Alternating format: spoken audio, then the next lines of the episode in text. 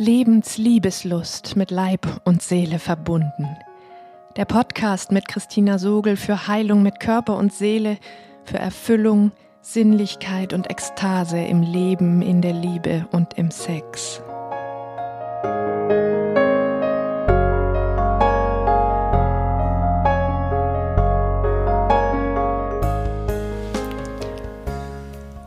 Hallo, du atmendes Wesen.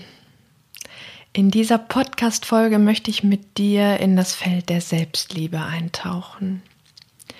Es wundert dich vielleicht, weil es ein so schönes Wort ist, aber es ist für mich ein schweres Feld, ein Minenfeld. Ich erahne immer klarer, wie sehr Selbstliebe unser allertiefstes und größtes Problem unter allem anderen ist, das unbemerkt den Boden für alle anderen Schwierigkeiten bereitet. Du lernst in dieser Folge, warum das Problem so schwer zu erkennen ist, lernst seine Gesichter kennen und erfährst, welcher Weg dich zu mehr Selbstliebe trägt und wieso du nie mehr verlassen bist, wenn du ihn gehst. Wie immer lade ich dich ein, meinen Worten an einem ruhigen und ungestörten Ort zu lauschen – deine Augen zu schließen, dich mit deinem Atem zu verbinden und zu lauschen, was meine Worte in deinem Körper zum Klingen bringen. Wenn ich ehrlich bin, mag ich das Wort Selbstliebe nicht so sehr. Es ist so unglaublich abgegriffen und suggeriert, es wäre nur eine Frage der Entscheidung zum bewussten Tun, quasi nur der kleine nächste Schritt, den wir einfach machen könnten. Es lässt uns im Unklaren darüber, wie weit wir davon entfernt sind, wie lang der Weg dorthin ist von dort, wo wir zu Hause sind als fänden wir uns tatsächlich schon ganz okay, nur halt noch mit ein bisschen Luft nach oben. Die meiste Zeit meines Lebens wusste ich nicht, wie schwer es mir fällt, mich zu mögen. Im Gegenteil, ich habe mich für ziemlich toll gehalten. Klug, interessant, provokant, mutig, anziehend für die Männer, die mich interessierten, Sexuell aktiv, unabhängig und eigenständig, voller Neugier und Interesse an vielen Dingen und fähig, mir alles zu erobern, was ich will. Es kostet mich durchaus Überwindung, dir das zu verraten, denn heute schäme ich mich, dass ich diesen Teil der Wahrheit für die ganze gehalten habe.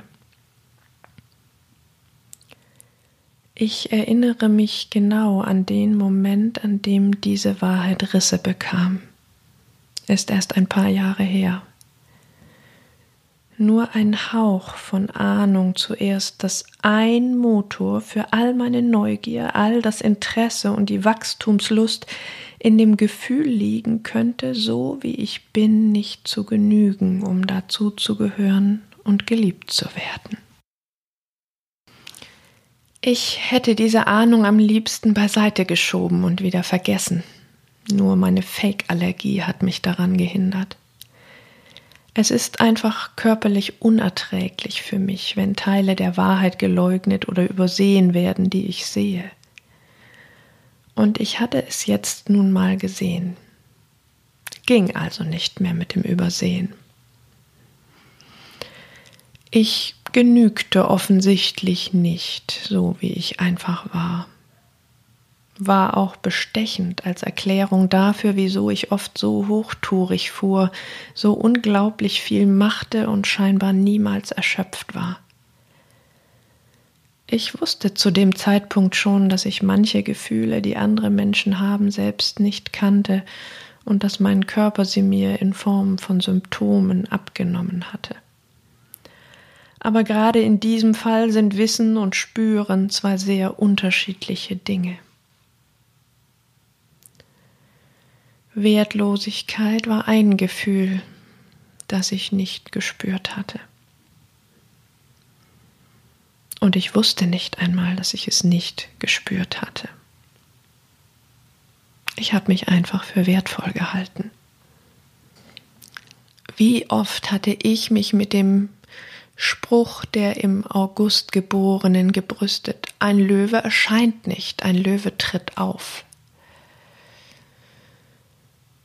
Und nun diese Enttäuschung. An einem der nächsten Tage bei meinem regelmäßigen Schütteln war ich innerlich damit beschäftigt und spürte auf einmal ein Stechen zwischen den Schulterblättern, das nicht gleich wieder verschwand.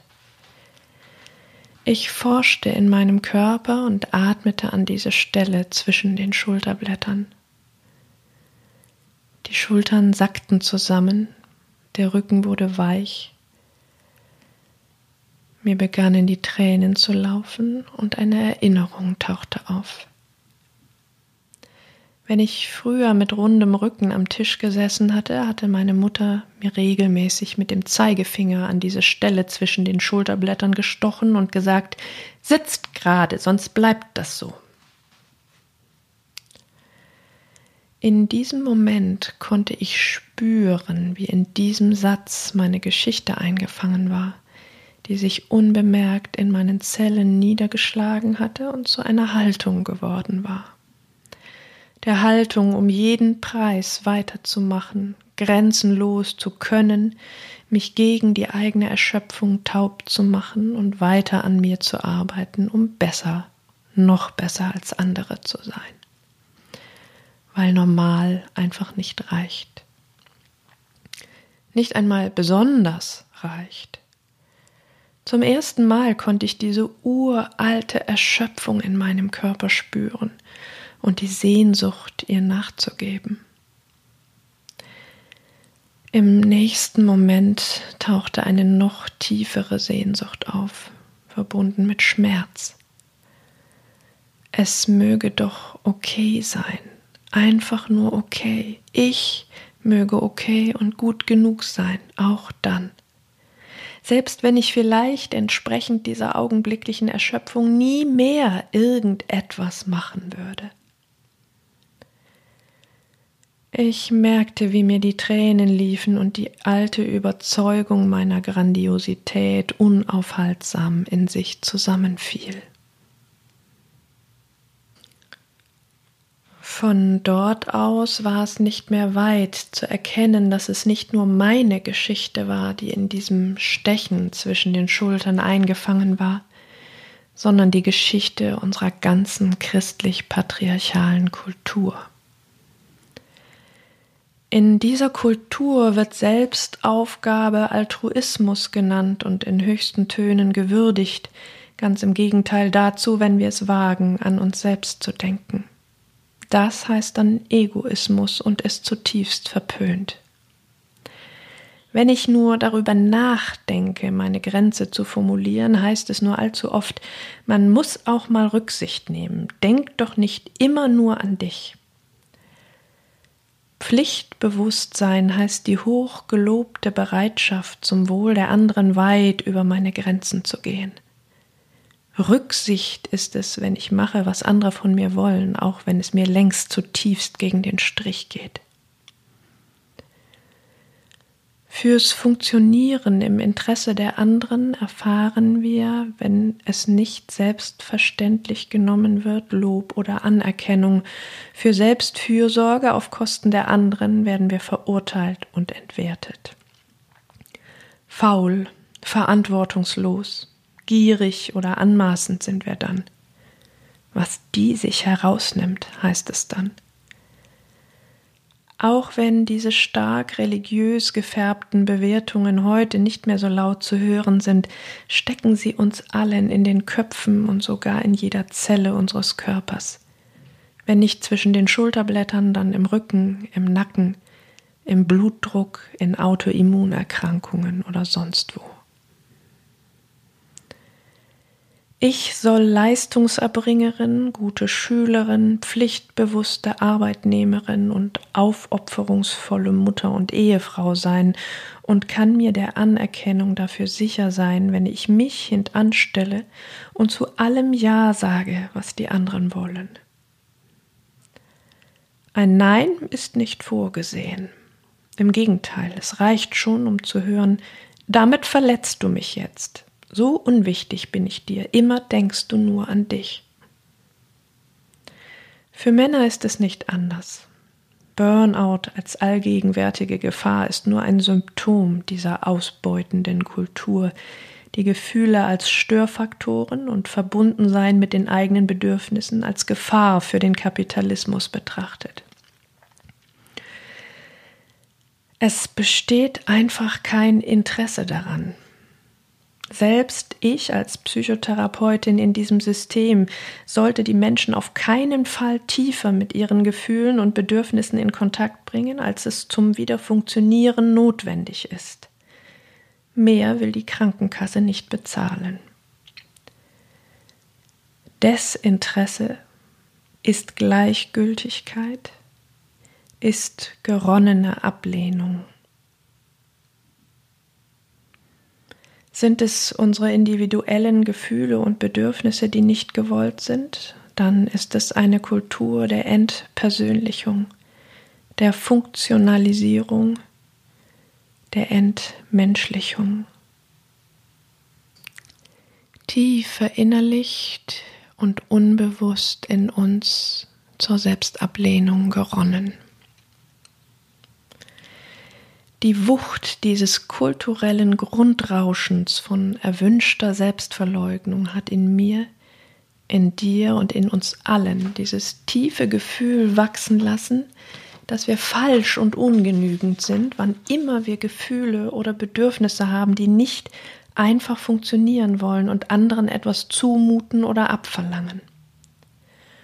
Und weil es immer wieder furchtbar wehgetan hätte, das zu spüren, waren unsere Seelen so klug, unsere Körper zu verlassen, um uns selbst und diese Gefühle und Bedürfnisse gar nicht mehr zu spüren.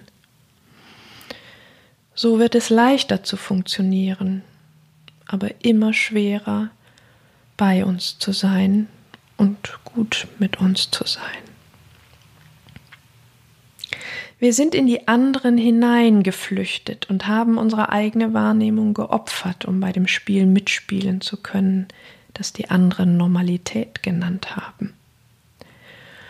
Und genau das ist die Katastrophe, die die Selbstablehnung zugunsten der Außenwelt zum Prinzip erhebt wenn wir im allerersten Moment, in dem ein anderer Impuls in uns auftauchen könnte, uns schon mit den Augen der Außenwelt anschauen und ihn selbst als falsch empfinden, vielleicht sogar schon grundsätzlich gar keine solcher Wünsche oder Impulse in uns aufkommen lassen, dann ist das permanente unsichtbare Selbstablehnung.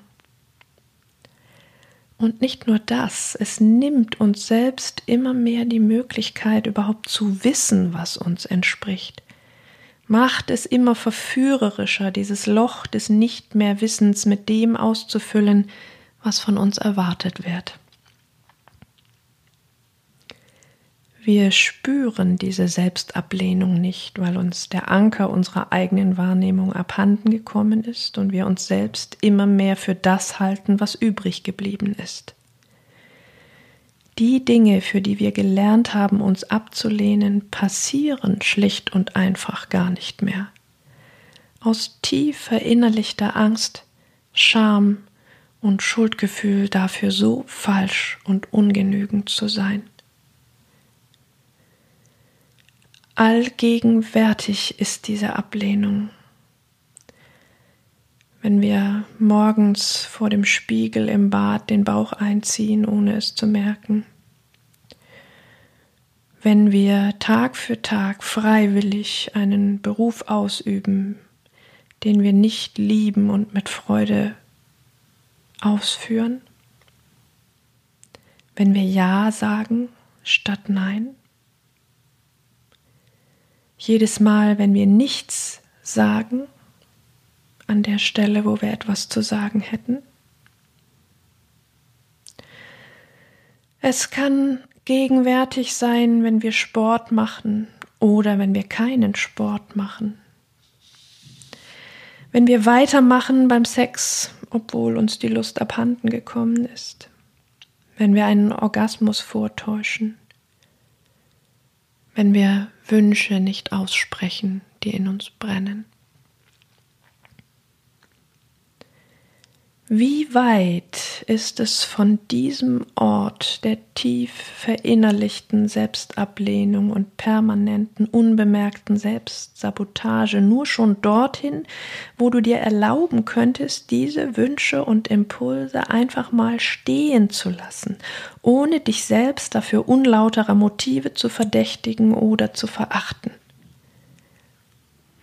Wenigstens auf die gewohnheitsmäßige, gnadenlose Selbstauslöschung zu verzichten und die Sekundenbruchteile so weit wie möglich auszudehnen, in denen deine Wünsche und Bedürfnisse aufblitzen, damit du spüren könntest, was dann in deinem Innern für ein Sturm von Gefühlen losgeht.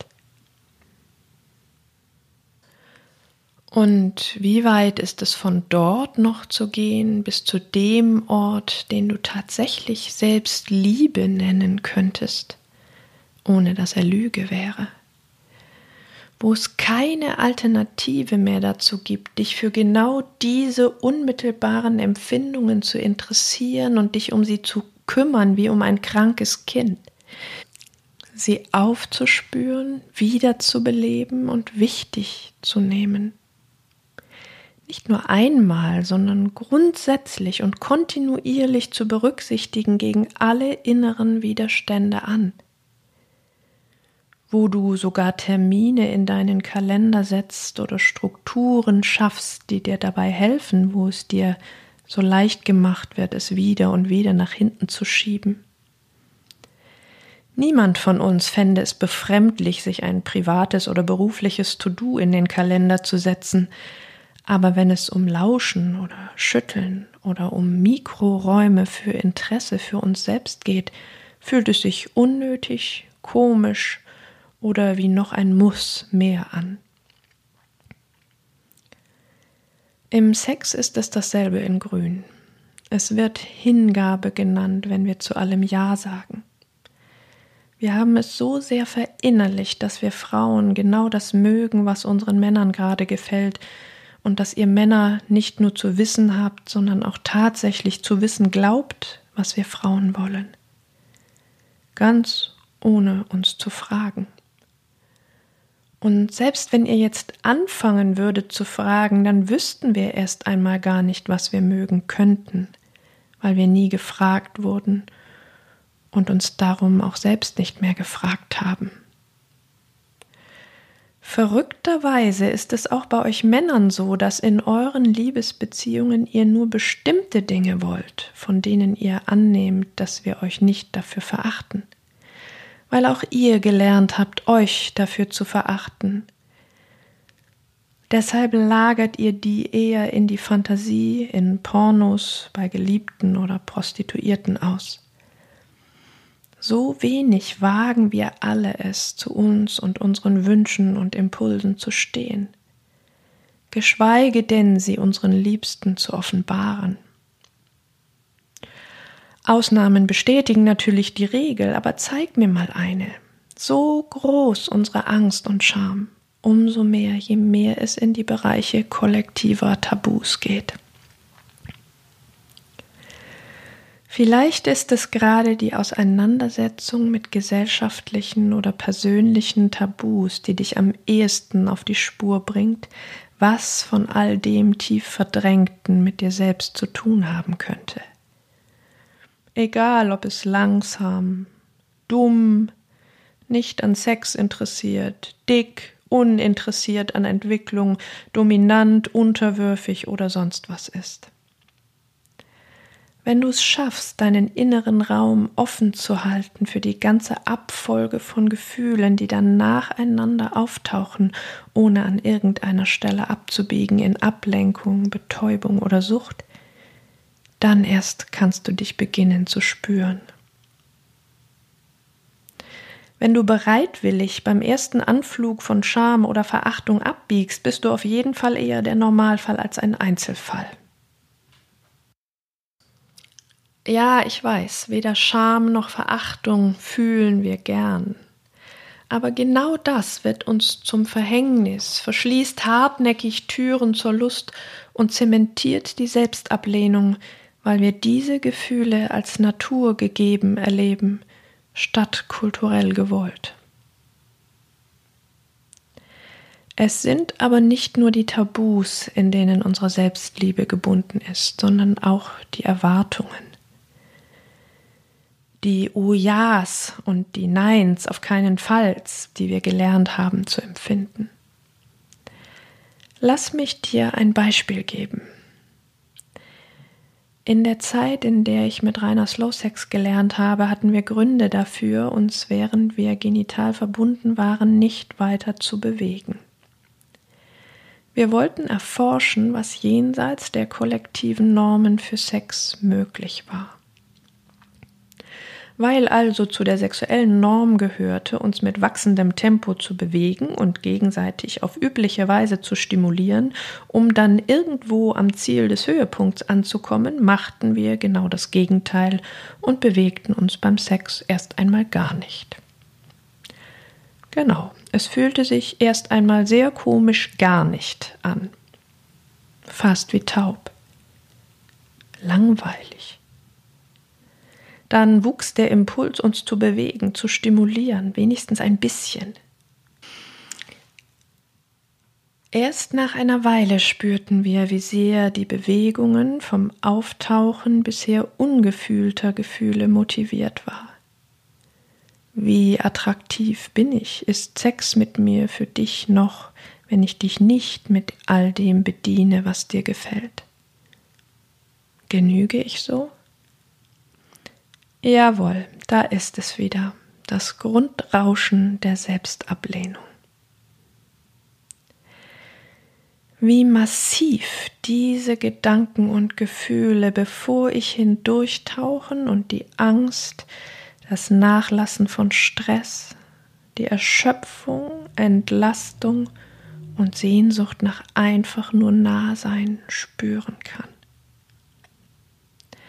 Wir wissen nicht mehr, dass die Gefühle, die wir schwierig nennen, weil wir sie gelernt haben als Störfaktoren zu betrachten und darum nicht haben wollen, uns zu unerfüllten Bedürfnissen hinführen. Und dass genau sie unsere Fährten zur Selbstliebe sind. Die Anpassung an kollektive sexuelle Erwartungen fühlt sich deshalb so gut an, weil sie uns das Gefühl erspart, nicht zu genügen. Es erspart uns auch die Begegnung mit der eigenen Unsicherheit, was wir denn eigentlich wollen. Dennoch ist es die ganze Zeit aktiv in unseren Zellen, solange wir davor auf der Flucht sind. Es war notwendig, Unsicherheit zuzulassen, um nach und nach zu entdecken, welche Bewegungen, die ich nach der Erforschung der kompletten Nichtbewegung machen wollte, wirklich Ausdruck meiner Lust in meinem Körper waren und welche ich machte, weil ich gelernt hatte, dass sie meinen Partnern gefielen. Ganz ehrlich, das ging nicht schnell. Es waren etliche Wochen der Unsicherheit. Und allein die Tatsache, dass ich sie nicht im vertrauten Handeln übersprang, sondern immer wieder wagte, ihr zu begegnen, ließ irgendwann die Fähigkeit in mir wachsen, beides zu unterscheiden. Genau so kann es sich im Alltag gut anfühlen, ganz aktiv zu sein und viel zu schaffen oder abzuhängen, nachdem wir wie die Wilden geackert haben. Trotzdem bedeutet es bei weitem nicht zwingend, dass es unseren wirklichen Bedürfnissen und Gefühlen entspricht. Wie auch beim Sex kann es sich gut anfühlen, viel zu arbeiten, weil ich mich dann nicht so faul oder wertlos fühlen muss, wie ich es täte, wenn ich nur wenig arbeiten würde. Und auch das Abhängen kann sich gut anfühlen, weil ich es mir verdient habe durch das viel zu viele Arbeiten zuvor und mich deshalb nicht so faul und wertlos fühlen muss. Dennoch ist in diesem Fall das Gefühl nicht zu genügen, die Selbstablehnung, die ganze Zeit gegenwärtig, weil ich unbemerkt davor auf der Flucht bin. Ich unterscheide gern, ob sich etwas gut oder richtig anfühlt. Richtig fühlt sich oft erst einmal nicht unbedingt gut an. Es ist dieser Kontakt mit dem Anker in uns, dieser kollektiv abgewöhnten Stimme unserer Selbstfürsorge. Daran müssen wir uns erst wieder erinnern, damit es sich gut anfühlen kann, dieser Stimme zu folgen. Immer wieder begegnet mir auch in Bezug auf Selbstliebe die tragische Spaltung zwischen Geist und Körper. Du sagst mir vielleicht, Selbstliebe ist für mich nicht das Problem. Ich mag mich, esse vernünftig, handle meinen Werten entsprechend, ökologisch wertvoll und so weiter, wenn nur mein Körper anders aussähe. Das ist ein zerreißender Widerspruch und ein Indiz für Selbstablehnung. Selbstliebe zeigt sich nicht in deinem Verhalten. Du kannst das ethisch einwandfreiste Verhalten an den Tag legen und innen drin kann es einzig und allein Ausdruck der Selbstablehnung sein, um dich ja nicht wertlos fühlen zu müssen. Wie bei mir mit meiner Entwicklungsneugier. Erst bei der Vorstellung, ich könnte jetzt einfach keine Lust mehr haben, mich weiterzuentwickeln, habe ich gemerkt, was für Worte in meinen Kopf kamen. Ignorant, selbstgerecht, Made im Speck. Merkst du was? So gut kann sich Selbsthass verstecken. Selbstliebe ist etwas zutiefst Körperliches wenn du in deinem Körper drin bist, statt ihn kritisch von außen zu betrachten und jeden deiner auftauchenden Impulse erst einmal okay findest und annimmst, ohne dich dafür zu verdächtigen oder zu bewerten. Und zwar ganz egal, was es ist. Ich rede noch nicht einmal von Umsetzen, nur von okay und verständlich finden, dass sie da sind. Es geht ja vielleicht bei netten und freundlichen Impulsen, jemandem etwas Gutes zu tun, oder bei neutralen, dir einen Kaffee zu holen. Aber schon wenn es nur etwas weniger artig wird, wird der Kopf aktiv und die Selbstverdächtigung geht los. Oh, wenn ich ehrlich bin, würde ich dem jetzt am liebsten vors Schienbein treten. Da habe ich wohl noch etwas Schattenarbeit zu machen, damit sowas nicht mehr vorkommt. So viel Wahres daran ist, dass wir unsere Schatten im anderen bekämpfen, ist doch genau diese Wut eine wichtige Spur. Ganz egal, ob moralisch einwandfrei und berechtigt oder nicht. Wann ist Wut eigentlich berechtigt und wann nicht? Was ich weiß, ist, dass Wut, wenn wir sie begrüßen, sehr nah an Selbstliebe ist, weil sie aus dem Lebenswillen kommt und darum immer berechtigt ist, weil es schon hunderttausend Situationen in deinem Leben gab, in denen du nicht sein solltest, wie du bist. Du wirst schlicht und einfach nicht wütend, wenn nicht irgendetwas passiert, das wichtige Bedürfnisse von dir übergeht oder unbeantwortet lässt. Auch wenn es zehnmal nicht die Aufgabe des anderen ist, sie dir zu erfüllen. Die Wut ist aber die Spur für dich zu deinen Bedürfnissen und sie schenkt dir Bärenkräfte, um für diese Bedürfnisse einzutreten, einzig und allein für dich selbst. Ein Beispiel. Dein Partner macht dir eine feste Zusage, an die er sich nicht hält. Wenn du ihn darauf aufmerksam machst, sagt er, du sollst dich nicht so anstellen und nicht so einen Elefanten aus einer Mücke machen. Was ist dann in dir? Pendelst du zwischen Wutwellen und Unsicherheit, Scham oder Schuld und weißt selbst nicht genau, ob deine Wut übertrieben ist oder nicht? Genau das ist das Problem. Hier ist die Selbstablehnung am Werk. Wärest du voll und ganz auf deiner Seite, dann würdest du keine Sekunde daran zweifeln, ob es dir wichtig ist, dich auf seine Worte hundert Prozent verlassen zu können, auch wenn es sein gutes Recht ist, sich anders zu verhalten. Du delegierst es nicht an ihn, ob du wertvoll genug bist, dass man zu seinem Wort steht. Du weißt es. Wenn du es weißt, trittst du ihm weder vors Schienbein, noch verstummst du, gleichzeitig wütend, unsicher und mit schlechtem Gewissen. Wie verrückt ist das bitte? Er hält sich nicht an die Abmachung und du hast Hausaufgaben zu machen, weil du wütend bist und nicht in Liebe drüber stehst. Es ist genau dieser Stress von Ich bin falsch und genüge nicht in deinen Zellen, der dich in deiner Wahrnehmung so tief verunsichert. Eine mögliche Auflösung, was du stattdessen machst. Du sagst vielleicht, kann ich verstehen, dass es dir peinlich ist und du beißen musst. Aber wenn ich dir wichtig bin, dann kommt das echt nicht gut. Willst du nicht, dass man sich auf deine Worte verlassen kann? Willst du dich nicht auch auf meine Worte verlassen können? Überleg dir das, ob du das wirklich nochmal so machen willst. Merkst du, was ich meine? Das kann ganz friedfertig und ohne jeden Vorwurf passieren. Aber es geht nicht, wenn du dir das Recht auf deine Wut und deine Position absprichst, die im Moment eine andere ist als die deines Partners.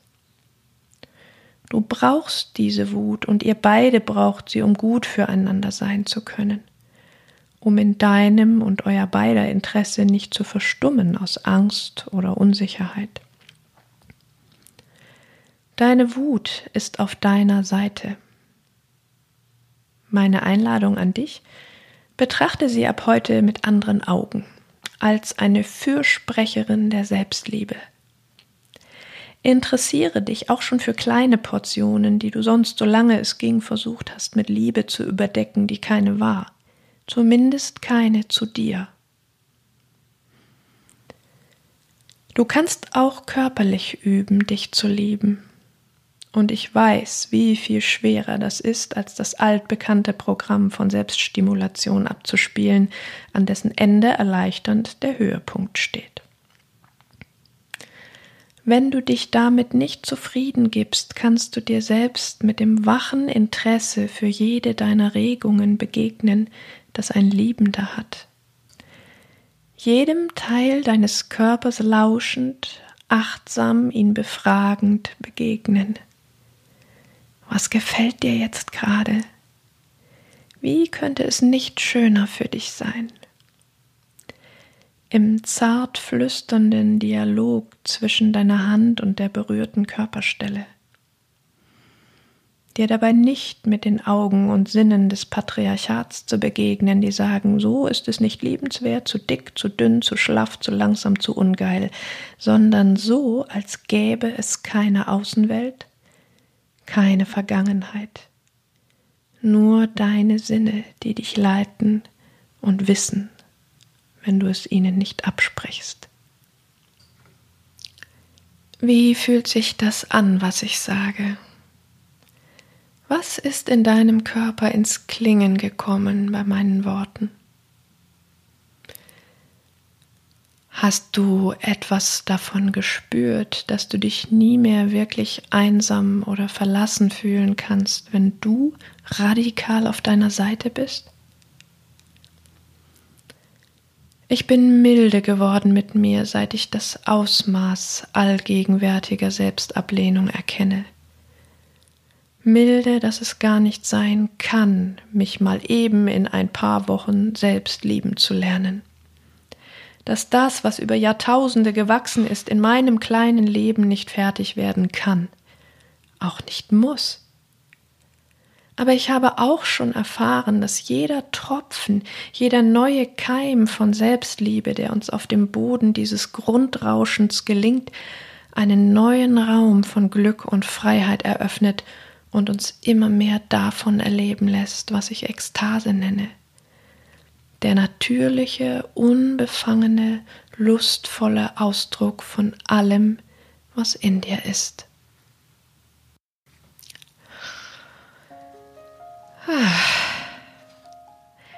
In dieser Podcast-Folge habe ich dich in die Schattenwelt der Selbstliebe mitgenommen.